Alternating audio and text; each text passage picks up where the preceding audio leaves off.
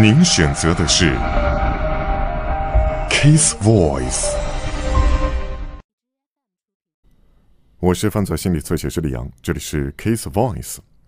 查尔斯·曼森，恶毒的教派领导、操弄大师，他是如何控制看似无辜青少年的心智，并逼使他们杀人？我们怎样了解他邪恶的能耐？查尔斯·曼森在多年的牢狱生涯中，一直不允许公开讲话。我为了得知曼森邪恶的能耐，将注意力转为一位或许最了解曼森的人——前洛杉矶郡检察官文森·波柳欧西。最终是他将曼森定罪。我只能说，当初我被指派侦缉此案，我看到那些证据的时候，随即就感觉到，这些谋杀的动机一定很另类，在警察局的典型教科书上肯定找不到。而结果，其动机夸张的程度。甚至远超我的预期。一九六九年八月九日，一桩可怕的命案震撼加州洛杉矶。这起案件在各方面而言都非常的轰动而怪异。警方发现女演员莎朗·泰特、导演罗曼·波兰斯基怀孕的太太，在家中连同四个客人被残忍杀害。隔天早上，在镇上的另一头，警方发现了第二个犯罪现场。他们发现富有的店主雷诺和罗斯玛丽·拉比安卡夫妇也遭到类似手法屠杀。谋杀案到隔天早上约八点半才被发现。一共有一百零二处刀伤，三名被害者同时还有枪伤。查无迹象，谁会犯下这样的谋杀？雷诺和罗斯玛丽的死状。一如前一晚倒在血泊中的被害人，两人头部均被枕套盖住。这可是噩梦中残忍谋杀的情景。就算在恐怖电影里，也没有看到过。凶手在两个现场都用被害人的血写下意有所指的讯息。警方不明白这一波屠杀的导火线，但显然这两起谋杀案有所关联。当时对于谁可能会犯下这样的谋杀案，各种猜测都有。你得要了解这些命案很怪异，动机肯定不单纯。其中一点尤其有别于传统的动机，就是多重的刀伤。若把两晚加起来，一共有一百六十九处刀伤，也就是被害人已经身亡，而凶手还在继续用刀刺。所以这是什么情况？执法单位莫名所以了很久。波柳欧西追查所有可能的情节，却没有浮现出疑犯。三个月后，调查人员接到令人震惊的电话，有人报案说听到凶手自白。有个昔日的应招女郎致电洛城警方，说有个叫苏珊·艾金斯的疯女人跟她说了不可思议的故事。苏珊说：“她是某个家族的成员，是个上帝选民的团体，是他们犯下了泰特与拉比安卡谋杀案。”绰号赛蒂的苏珊·艾金斯是二十一岁的辍学生，因为偷车被警方拘留。他承认属于犯下此等谋杀的团体。苏珊，请回答我们几个问题。他说：“那是全球种族战争的第一步，也就是他们所谓的回转游戏，那将会导致世人灭绝。”他抖出的一干共犯让波柳欧西很震撼，都是美国中产阶级的年轻白人，在沙漠中过着嬉皮的生活。其中有前模范生与运动明星泰斯瓦森，前高中校友会皇后莱斯利·房赫顿，以及派崔西·雅克。他一直到最近都还想要出家。这些成员多半来自美国的一般家庭。这也让这波谋杀更加的令人震惊与害怕。这些不是人们心目中杀人犯会有的典型背景。这个家族像一个游牧的吉普赛人，四处漂泊。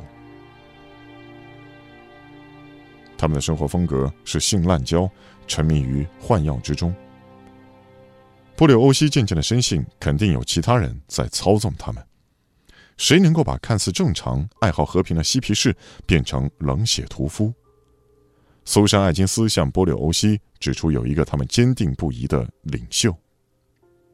一个宣扬末日战争的救星。此人叫做查尔斯·曼森，他身高五尺两寸，驼背，长发，留着大胡子，不修边幅，瘦瘦小小的。虽然不是威风凛凛的外形，但是如果共同被告犯下这些谋杀案，我知道他一定是幕后主使。我继续挖掘曼森的过去，发现他的人生建立在排斥与遗弃之上。人会对社交深感恨意与愤怒，通常源自于年少时忍受的重大排斥。俄亥俄州辛辛那提，一九三四年，当年十六岁逃家的母亲因意外怀孕，不得已生下了查尔斯·曼森，几乎立即开启了他连遭遗弃的命运。曼森从来不知道生父是谁。他母亲常离开他几天或者是几周，把儿子丢给任何愿意照顾他的人，甚至交给全然的陌生人。他有一次为了换一壶啤酒，把他卖给了女服务生。他是不存在的实体，被家人和社会所摒弃。曼森学会了要取得认可，以证明自己存在的唯一途径，就是做出愈加具有毁灭性的举动。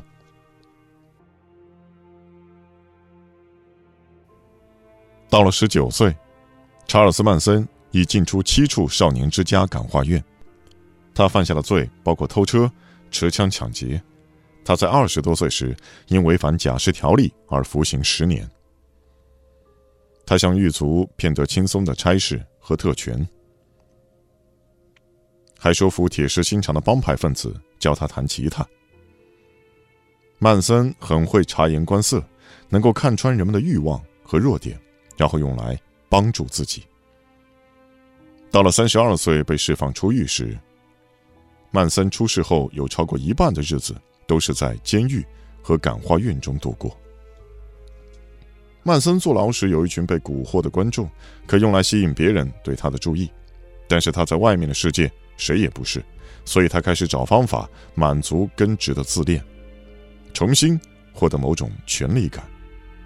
他对于排斥他的社会恨之入骨，所以当他被迫回到社会，就刺激他去创造自己的社会，而他在其中握有完全的统治权。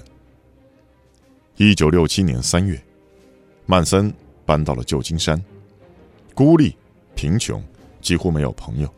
他开始和嬉皮圈的年轻成员往来，他利用迷幻药来控制他们的心智，要他们。摒弃所有想法，跟随他进入一个更棒的人生。他只选择那些看起来很好骗又容易受影响的人。到了1968年，跟随曼森的男女成员增加到二十几人，和他同住在洛杉矶郊外一处废弃片场。为了得知曼森如何让他的跟随者先是受其吸引，然后乖乖就范，我要去见一个女子。当时二十五岁的他陷入了曼森的控制网之中。凯瑟琳·谢尔和曼森同住超过一年，为曼森家族中的正式成员。你对曼森最初的反应是什么？查尔斯开车过来说：“我们都去游泳吧。”他深深的直视我着眼睛，说道：“这就是梦中的女孩，开始享受吧。”听得我神魂颠倒，我真是神魂颠倒。他说我们是天造地设的一对，这马上就打动了我。我从没离开过他，大家都受到他的吸引。他就是能够拉拢你，每每都能够正中你的下怀。你认为是什么给予他那种力量？他跟你独处的时候会对你。嘘寒问暖，照顾到你的不足和需求，帮你克服恐惧。他当时不只是引人入胜，我们认为他能够通达真理。曼森的操弄技巧因人而异，专说各个年轻受害者想听的话。查尔斯跟不同的人说话，都会用对方能够取信的方式。他跟嬉皮士说话是用一种方式。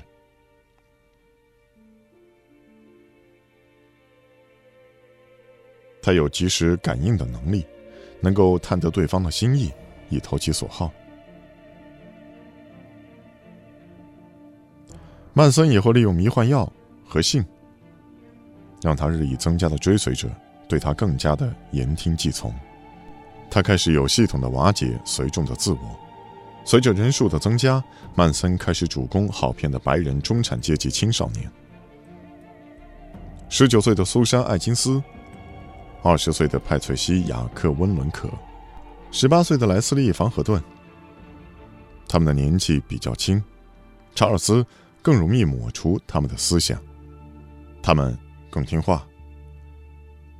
他会说：“思考是胡闹，别再思考了，要像个小朋友，就像我一样。就算你想要质疑或讨论任何事，都没办法，因为你不该思考。”他的教派人数增加，曼森对团体的掌控也跟着变紧。当你孤立某人。或是一群人，没有报纸、电视可看，没有父母，没有家人，他变成了新闻主播、先知、父亲、母亲等种种角色。他把自己当成某种神或是奇人吗？他从来不用这样说。他会让你自己得出那个结论。我当时认为他能够直达天庭。上帝通过他说话，我以前就是这样想的。到了一九六九年的夏天，查尔斯·曼森已集结了一群中产阶级青少年，顿时于一处废弃片场。这个教派领袖似乎完全控制着门徒。但教派领袖能够操弄人至何等境地？他们能够让我们信服某事为真，即使我们明知那是错的吗？科学能够揭露出人类心智有何影响之处呢？科学家从一九五零年代起便在进行团体一致性的实验，并探讨曼森等领袖是如何操弄追随者。心理学家所罗门·艾许博士是研究从众力的先驱之一。艾许致力于研究会去跟随疯狂领袖的人们是否有何怪异或特别之处，和如你我这样的普通人在特定情况下是否也会被逼得从众呢？艾许的从众实验，在班杰明博士等社会心理学家眼中是个传奇。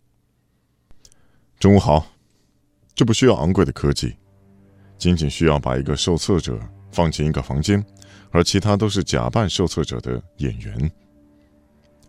这是一号图，实验人员让他们看两张卡，第一张卡上画了一条线，在第二张卡上有几条长度不一的线，受测者要选出和第一张卡上等长的线。所有其他假扮受测者的演员。都选错的答案。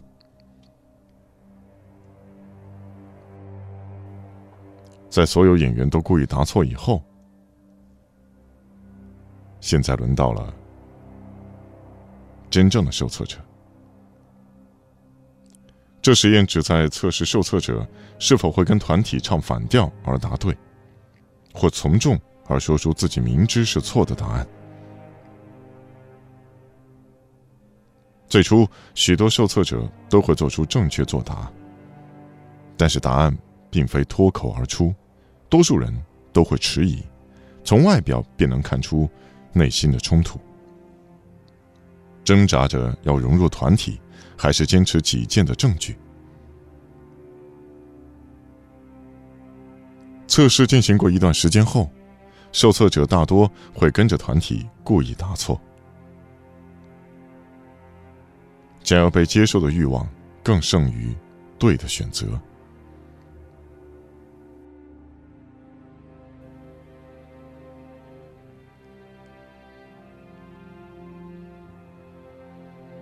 实验中发现，有百分之七十五的受测者罔顾亲眼所见的证据，采取从众、人云亦云。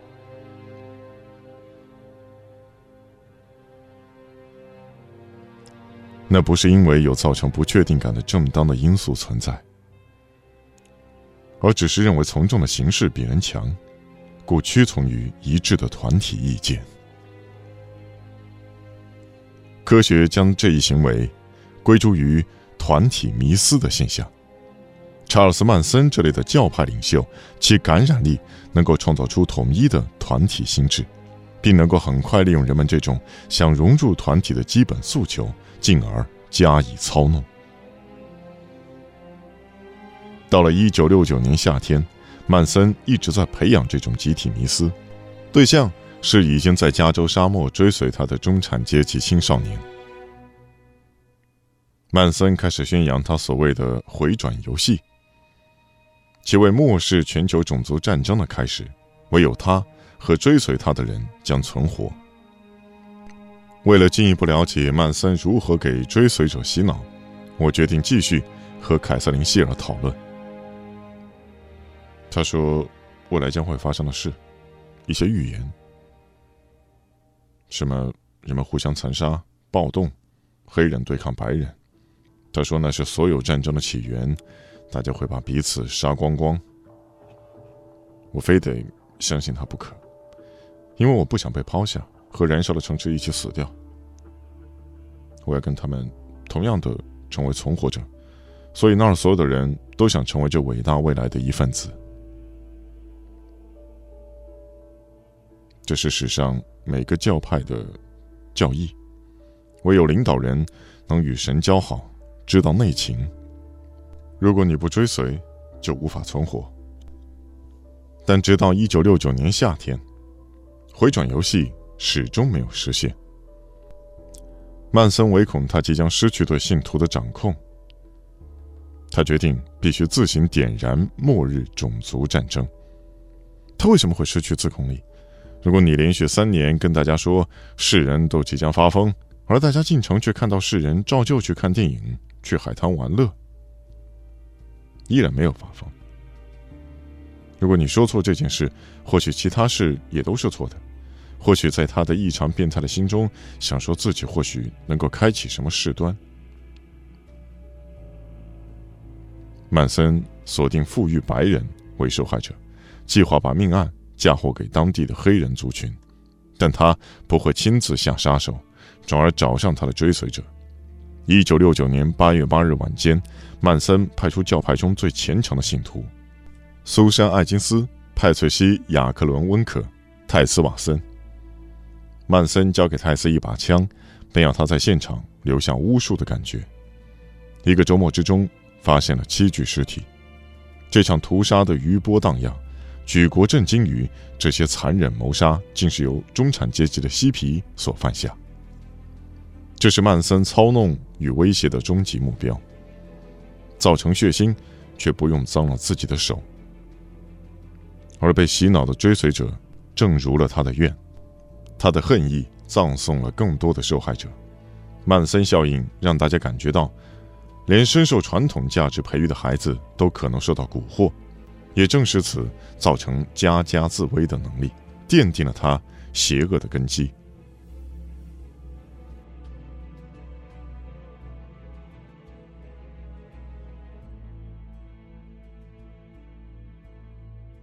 我是犯罪心理测写师李阳，这里是 Kiss Voice。你可以在新浪微博、微信公众号搜索“侧写师李阳”，也可以在你所在的视频网站或者是网络电台的频道进行订阅，那么可以关注到我们最新的更新。感谢你的关注，谢谢。